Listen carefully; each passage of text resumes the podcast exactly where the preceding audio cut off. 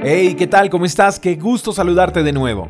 Primera de Juan capítulo 4 verso 8 dice, El que no ama no conoce a Dios, porque Dios es amor.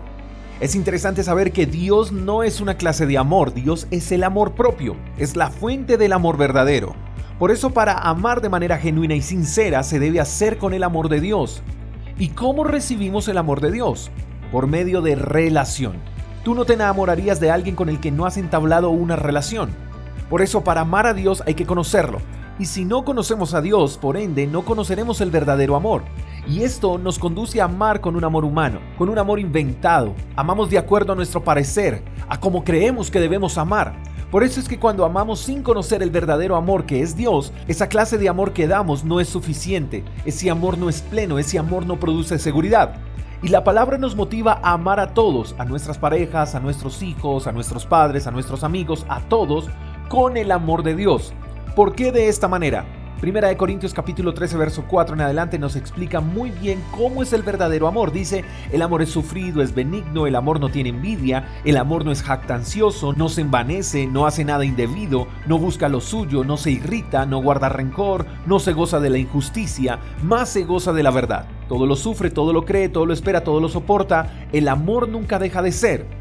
Solo podremos amar de esta manera cuando recibamos esta clase de amor.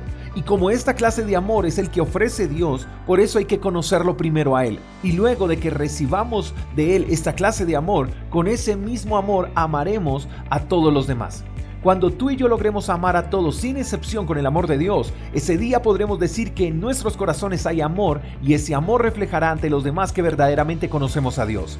Ama a tu esposo con el amor de Dios, ama a tu esposa con el amor de Dios, ama a tus hijos con el amor de Dios, ama a tus vecinos con el amor de Dios y verás cómo esas personas a las que les estás ofreciendo el amor de Dios se sorprenderán, porque el amor que das es benigno, porque el amor que das no tiene envidia, el amor que das no es jactancioso, no se envanece, no hace nada indebido, no busca lo suyo, no se irrita, no guarda rencor, no se goza de la injusticia, más se goza de la verdad. El amor que das todo lo sufre, todo lo cree, todo lo espera, todo lo soporta.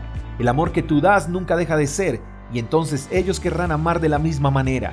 Y ahí conducirás a otros a conocer a Dios, y los tuyos entonces también amarán con el amor de Dios. Comienza conociendo a Dios, no importa si otros no lo hacen. Toma la decisión de conocerle porque eres tú quien necesitas experimentar el verdadero amor. Date el chance de conocerle y de enamorarte de él. Te aseguro que el amor de Dios nunca te defraudará. El amor de Dios es el que has buscado en otros y no has encontrado. Solo necesitas acercarte a Él, conocerle y dejarte enamorar. Espero que tengas un lindo día, te mando un fuerte abrazo, hasta la próxima. Chao, chao. Gracias por escuchar el devocional de Freedom Church con el pastor J. Echeverry.